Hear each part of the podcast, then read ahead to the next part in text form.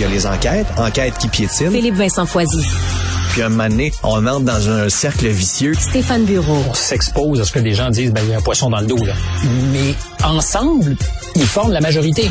Ils ne le voient pas. La rencontre. D'un autre côté, on s'en va à table de négociation. D'essayer de comprendre. Elles sont où les solutions? Parce que visiblement, ça en prend plus qu'une. Appuyer sur tous les boutons. La rencontre. Bureau Foisy. Stéphane Bureau, bonjour. Philippe Vincent, bonjour. Alors, un petit mot sur euh, l'OSM qui va se promener en Europe. Ben, en fait, surtout parce que j'étais hier soir dans la salle de l'OSM, la Maison symphonique. Bonne nouvelle, euh, nous partons effectivement collectivement aux côtés de l'orchestre en tournée pour six grands spectacles dans des métropoles européennes, en compagnie d'un des plus grands pianistes de l'heure, Vikingur Olausson, qui est un Islandais absolument génial un espèce, j'ose le parallèle, euh, de Glenn Gould du Nord, mais pas canadien, islandais, qui donne aux partitions de Jean-Sébastien Bach une espèce de sonorité, enfin, aussi originale que pouvait le faire Glenn Gould, mais qui hier, surtout, faisait la preuve qu'il peut, avec un orchestre, faire de la magie. Lui interprétait concerto euh, pour piano de, Ravel. L'orchestre avait tout un programme sous la direction de Ravel, euh, qui est exceptionnel. Je ne sais pas si tu te souviens à son arrivée, on, le voyait un peu comme une espèce d'ovni musical. Surtout avec les cheveux, là, pour ceux qui ne connaissent pas ça, se disaient Waouh, c'est qui lui? Toute une tête originale, une direction aussi assez originale. Il, il, saute sur son podium, il est très enjoué, très énergique mais c'est clairement aujourd'hui un acteur que je dirais fondamental de notre vie culturelle québécoise. On a souvent tendance à se gargariser de nos succès euh, culturels à l'étranger en parlant de Céline, de Robert Lepage, du Cirque du Soleil, mais l'OSM fait aussi bien. C'était rock hier soir. Je suis très sérieux, c'était comme un show rock. Les gens se sont levés, ont applaudi à tout rond pour la performance de Vikingo Olafsson, bien entendu, avec un rappel, ce qui est très rare. Tout petit rappel après sa prestation sur le, Ravel. Mais on a joué euh, une pièce de, Shostakovich, qui n'est pas nécessairement le compositeur le plus facile c'est une affaire qui doit être entendue en salle de spectacle. C'est pas quelque chose qu'on écoute dans son salon, mais silence religieux et vraiment à la toute fin, les gens se sont levés, je le répète, comme dans un show rock. C'était écœurant. Ça donnait le sourire. Euh, ce programme s'est encore présenté ce soir. Je suis très fier de les savoir partir euh, sur la route pour nous représenter. Savoir aussi que ce pianiste exceptionnel, c'est une grande star. C'est probablement euh, un des pianistes les plus foufous dans le monde de la grande mélomanie et qu'il ait choisi de s'associer pour cette tournée à l'orchestre. Je pense que c'est formidable et ça dit quelque chose ben, d'un des fleurons de notre culture dont on ne parle pas et qu'on associe toujours à, à quelque chose d'élitiste. Or, ce ne l'était pas et ce ne l'est pas. Hmm. La musique dite classique, c'est à la portée de tous quand on fait l'effort. Et hier, euh, ça avait quelque chose de les Islandais, euh, les Islandais produisent euh, des pianistes de qualité. C'est assez hallucinant. 300 000 habitants, je pense. Ouais. C'est Olafur Arnold, qui est un des contemporains vraiment, il est un peu euh, extraordinaire, fucké, Là, mais qui est vraiment hot à écouter si jamais vous voulez. Tu sais comme Jean-Michel Blais, là, dans cette même gang là de pianistes qui sont un peu plus modernes. Et dans le cas de, de, de Vikingur Olafsson, ce qui est le fun, c'est justement si vous avez ce genre de sensibilité de, de musique moderne, piano, ben il donne à des partitions classiques quelque chose d'éthéré, d'aérien, qui hmm. rapproche effectivement de, de ce qu'on consomme en ce moment. Et, et ça rend cette musique euh, qu'on pense rébarbative, très, très accessible.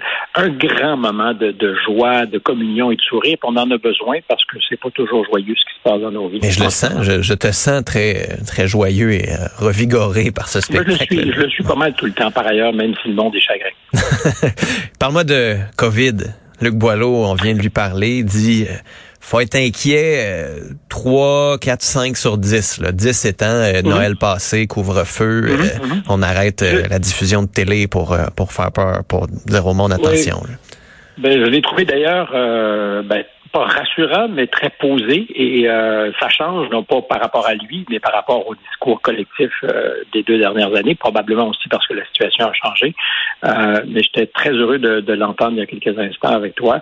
Euh, dire les choses posément, euh, ce qui me faisait un peu sourire hier ou euh, me fait me poser des questions, comme toujours, c'est dix jours après les élections, soudainement, la huitième vague peut revenir dans l'actualité. c'est comme si pendant les 30 jours de la campagne, il n'y avait aucun espace pour discuter de ces choses et comme si Mais il y avait un point de presse. Il y avait un point de presse de Luc Boileau, je pense que c'était le 29 septembre. Et le ministre Dubé était de la partie hier. Oui, c'est ça. Euh, pas alarmiste, mais soucieux de rappeler à tout le monde qu'il est temps de se faire vacciner. Euh, ce qui nous rappelle à nous tous qu'il y a 25 à peu près des Québécois, là, c'est des chiffres qui bougent, mais 25 des Québécois qui n'ont pas eu leur dose de rappel, que ce soit la troisième, la quatrième ou la cinquième, parce que maintenant, on, parle de dose de rappel et non pas de troisième, quatrième ou cinquième dose, qui donne des fois l'impression qu'on est sur un abonnement plus que sur une vaccination. Euh, donc, question, est-ce que les, Québécois seraient soudainement devenus irresponsables ou égoïstes? Parce que c'est comme ça qu'on nous a présenté l'enjeu au départ. Euh, mais tu sais, l'enjeu a changé aussi. On, était au départ auprès d'une catastrophe dans le réseau de la santé, alors que là, on a 2000 hospitalisations, puis on dit, bah, c'est pas, on est capable de l'endurer, on est capable d'en prendre. Il y a beaucoup plus de monde qui l'ont, mais il y a beaucoup moins de cas graves. Il faut quand même comprendre que le paradigme a changé pas mal depuis. Là. Je, le comprends parfaitement. Euh, je, ne fais que me souvenir de la manière euh, avec laquelle on a présenté les choses. Et aujourd'hui, effectivement, donc une population qui semble avoir moins d'appétit. C'est ce que euh, le, porte-parole de la santé publique disait à l'instant à l'antenne, mm. qu'on ne bouscule pas aux portillons pour être vacciné. ce qui m'intéresse surtout, c'est qu'après cette crise, il y a peu de volonté d'exercice d'introspection. Euh, ça fait quelques semaines qu'on travaille ensemble, mais on a eu l'occasion, puis c'est pas parce qu'on est originaux de constater que le monde est détraqué. Euh, il l'est pour un paquet de raisons, mais c'est évident que ce que nous avons vécu depuis deux ans est pour beaucoup responsable de ce monde patraque, euh, que ce soit les chaînes d'approvisionnement, l'économie et la situation économique que nous allons subir, parce que je pense qu'on va subir les contre-coups de tout ça. Donc, on est prêt à faire enquête, puis je pense que c'est louable sur l'utilisation euh, en février dernier de la loi sur les mesures d'urgence, pourquoi pas sur l'ensemble des mesures qui ont été adoptées pendant cette crise, pas seulement au Canada. Euh, comment se fait-il qu'il n'y ait pas d'appétit en Europe et ailleurs? Il y, en a un peu, on va y arriver, mais comment se fait-il qu'on est si peu intéressé à euh, faire une introspection pour se demander ce qui a été bien fait, ce qui a été moins bien fait, ce qui a peut-être été défectueux, est-ce qu'on veut recommencer, parce que des épidémies, on est tous arrivés à la conclusion qu'il y en aura probablement d'autres. Euh, et il y a des questions qui se posent. Et au moment d'ailleurs où euh, le ministre Dubé faisait son point de presse, ou sinon la veille, lundi, il y a Janine Small, la présidente de, de ce qu'on appelle les marchés développés chez Pfizer, qui témoignait à la place de M. Bourla, le grand patron de la multinationale, qui admettait, qui admettait pardon, devant un comité parlementaire de l'Union européenne que la multinationale n'avait pas testé euh, quand le vaccin a été déployé, l'impact donc de celui-ci sur la transmissibilité. Alors on va dire, ben, qu'est-ce que ça change? C'est assez fondamental parce que c'était, tu t'en souviens quand même, l'argument massu au début de la campagne de vaccination. On disait, grâce au vaccin, on va stopper la transmission. Hmm. Plus on aura vacciné de gens, moins le, virus pourra se transmettre. Mais l'argument, euh, l'argument au départ, c'était, on a étudié sur le fait que ça, on pouvait être contaminé avec le vaccin ou pas. Donc, si on avait moins de risques de l'attraper, ce qui était avec le premier variant réaliste avec le vaccin, on, on l'a limité à la transmissibilité. On n'a pas fait d'études de groupe sur la transmissibilité, mais on a fait des études individuelles qui disait, ben, si toi tu as le vaccin, tu réduis tes risques de développer la maladie, donc de la transmettre. Mais ce qu'on a constaté, à moins que tu ne sois pas d'accord avec ça, c'est que l'impact sur la transmissibilité de, du virus n'était pas très grand. Puis effectivement, parce qu'il y a eu des variants, mais l'arrivée de variants n'était pas une surprise pour personne. À aucun moment, on a dit, sinon pour ceux qui voulaient se mettre la tête dans le sable, un virus, ça mute. Et on dira ensuite, ben effectivement, c'est plus tout à fait le même virus et l'immunité telle qu'acquise par le vaccin. Puis encore une fois, moi, je ne veux pas rentrer dans un débat de science parce que je, n'ai pas la prétention d'être scientifique. Ceci étant dit, politiquement, euh, le souvenir que j'ai, à moins que tu aies un souvenir différent, c'est qu'on parlait beaucoup de la nécessité de la vaccination pour freiner la transmission. C'est d'ailleurs pour ça si ma mémoire est aussi, qu'on disait qu'il est important éventuellement de faire vacciner les enfants, non pas pour les protéger, puisqu'ils étaient très peu hospitalisés, très peu malades, mais pour faire en sorte que ces enfants petits-enfants, dans le cas des grands-parents, ne leur donnent pas le virus, de, fasse en sorte qu'il y, y, ait un arrêt, qu'on stoppe la, la transmissibilité. Euh, et c'est pas exactement ce qui s'est passé. Hmm. Euh, mais c'est parce que c'est parce que c'est parce que il y a comme un mélange de deux choses. En termes techniques, la transmissibilité c'est une façon d'étudier en groupe, alors qu'on disait ben le vaccin à la base fait en sorte que tu réduis tes risques d'attraper la COVID. Donc si tu ne l'as pas, tu ne la transmets pas. Ce que nous avons surtout constaté depuis, c'est que l'argument massu aujourd'hui, c'est euh, on réduit aussi les hospitalisations et les cas graves. C'est-à-dire que si on chope la maladie, on sera peut-être euh, mieux protégé contre le développement grave de celle-ci. Euh, donc, c'est un argument qui est tout à fait valable. D'ailleurs, je pense qu'aujourd'hui, c'est un, une espèce de figure obligée. Il faut toujours, quand on parle de ces choses-là, dire euh, j'ai été vacciné. Évidemment, j'étais parmi les premiers à être vacciné. Euh, si j'avais à faire la liste de tous mes vaccins depuis que je suis enfant, euh, je pense que mon carnet de vaccination doit avoir non, mais... parce que j'ai beaucoup voyagé. Tu vois, je lis, euh, je lis ce qu'un infectiologue a dit, Alain Lamar. Il dit il y en a eu par contre des études trois, quatre mois après l'homologation, puis on voit que les infections asymptomatiques étaient réduites d'au moins 80% Donc, ça réduit la transmission je, je reviens sur le, au départ. Donc, euh, puis encore une fois, l'idée c'est pas de, de, de, douter de ce que les infectiologues fassent leur travail. Ils le font certainement mieux toi et moi. C'est que ça n'avait pas été validé par l'entreprise. Donc, peut-être que dans les circonstances du déploiement rapide, hmm. c'était nécessaire. Moi, ce qui m'intéresse en ce moment, c'est à quel moment pourrons-nous ensemble, parce que pour convaincre ceux qu'on a dit sceptiques, il faut que tu mettes sur la table 100 de l'information.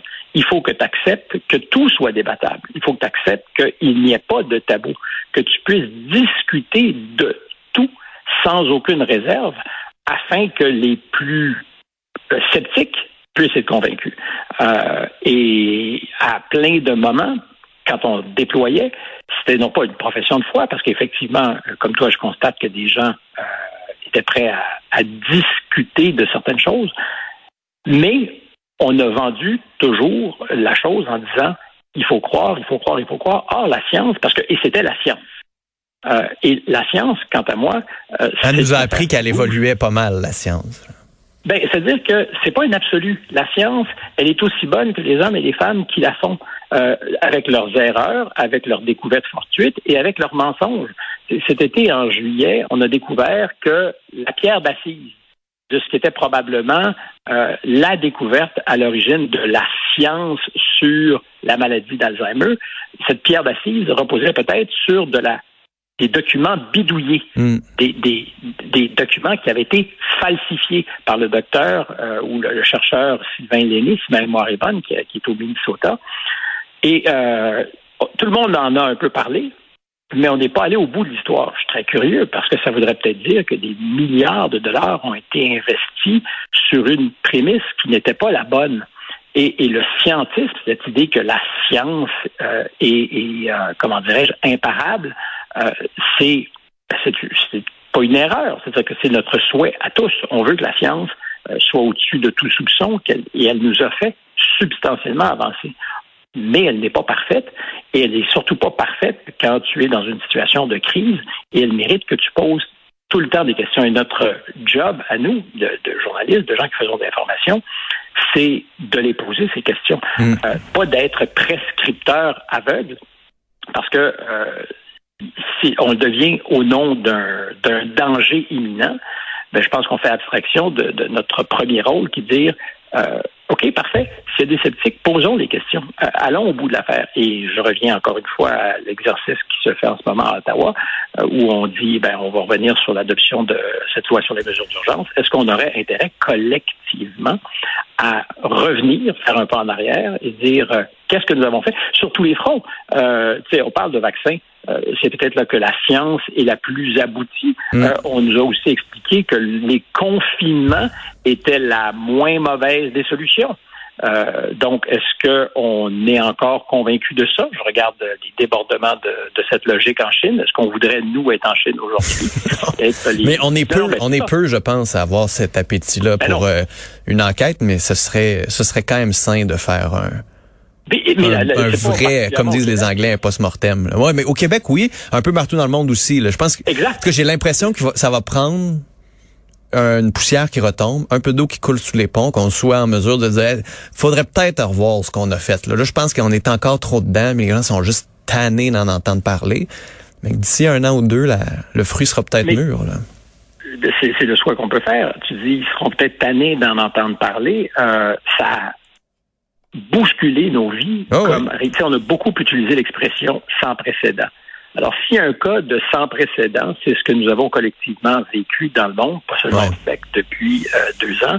Euh, je pense que c'est pas le moment d'être tanné. Je pense que c'est au contraire le moment de se dire si on est un peu moins collectivement émotif, est-ce qu'on peut en profiter pour euh, poser des questions, pour euh, justement pas faire des gotcha puis dire ah ah. Euh, non, c'est de revirer toutes les pierres. Euh, pourquoi en ce moment des pays, par exemple, euh, ont stoppé la vaccination, pas interdite? Euh, pourquoi ont-ils fait ce choix? Euh, ou recommandé, par exemple, on parlait de ça il y a deux, trois semaines, je pense, Ouais. le Danemark qui dit pour les moins de 50 ans. Moi, je suis simplement curieux de savoir pourquoi certains font ça, d'autres pas. C'est la meilleure manière Mm. d'avancer. Euh, et t'es pas conspirationniste parce que tu veux savoir. Et il y a eu à un moment donné cette espèce de, de tentation où tu euh, où toute question posée euh, devenait euh, le fait de gens qui étaient ou paranoïaques ou Mm. refusaient le bon sens parce que ça ne peut pas euh, être acceptable. On a quand même des collègues qui ont, qui ont posé pas mal de questions tough pendant pas mal de points de presse. Ils Oui, sont je pas je conspirationnistes. Bon, Est-ce que- est-ce que tu entends que ça ne s'est pas fait? Je dis, je pense que parce que à des moments clés, on sait euh, la peur a dominé, euh, l'inquiétude, la, méconnaissance de ce que nous vivions. On a, euh, et là-dessus je suis convaincu, on a choisi d'être euh, des citoyens, peut-être euh, avant d'être des, des gens d'information, tout en étant en même temps au fait de nos responsabilités. Euh, Est-ce que maintenant il est important de, de se dire bon ben on a de la distance et on peut revenir sur ce qui s'est bien fait, sur ce qui s'est moins Mm. bien fait? Euh, tu, tu sembles sceptique et penser que ça a été euh, mené parfaitement d'un bout ah, c'est pas ça que je dis du tout. Là. Non, je suis d'accord je- que ça prend une enquête publique puis qu'il faut qu'on revoie ce qu'on a fait puis qu'on apprenne de ce qu'on a qu'on soit fait. capable, pour qu'on fais- soit capable de, de, de, de se préparer dans la mesure où on accepte que c'est à l'horizon quelque chose qui pourrait se reproduire, euh, quels sont les, les enseignements et euh, les, les meilleurs moyens de, de mieux voir et surtout, je pense, de ne jamais refuser de, de, de débattre de ces choses-là, surtout quand on veut convaincre des gens qui euh, ben, sont plus réfractaires que d'autres. Parce que s'il y a l'impression de ce que le silence fait, euh, tu nourris la paranoïa. Stéphane, à demain. Ciao. Salut.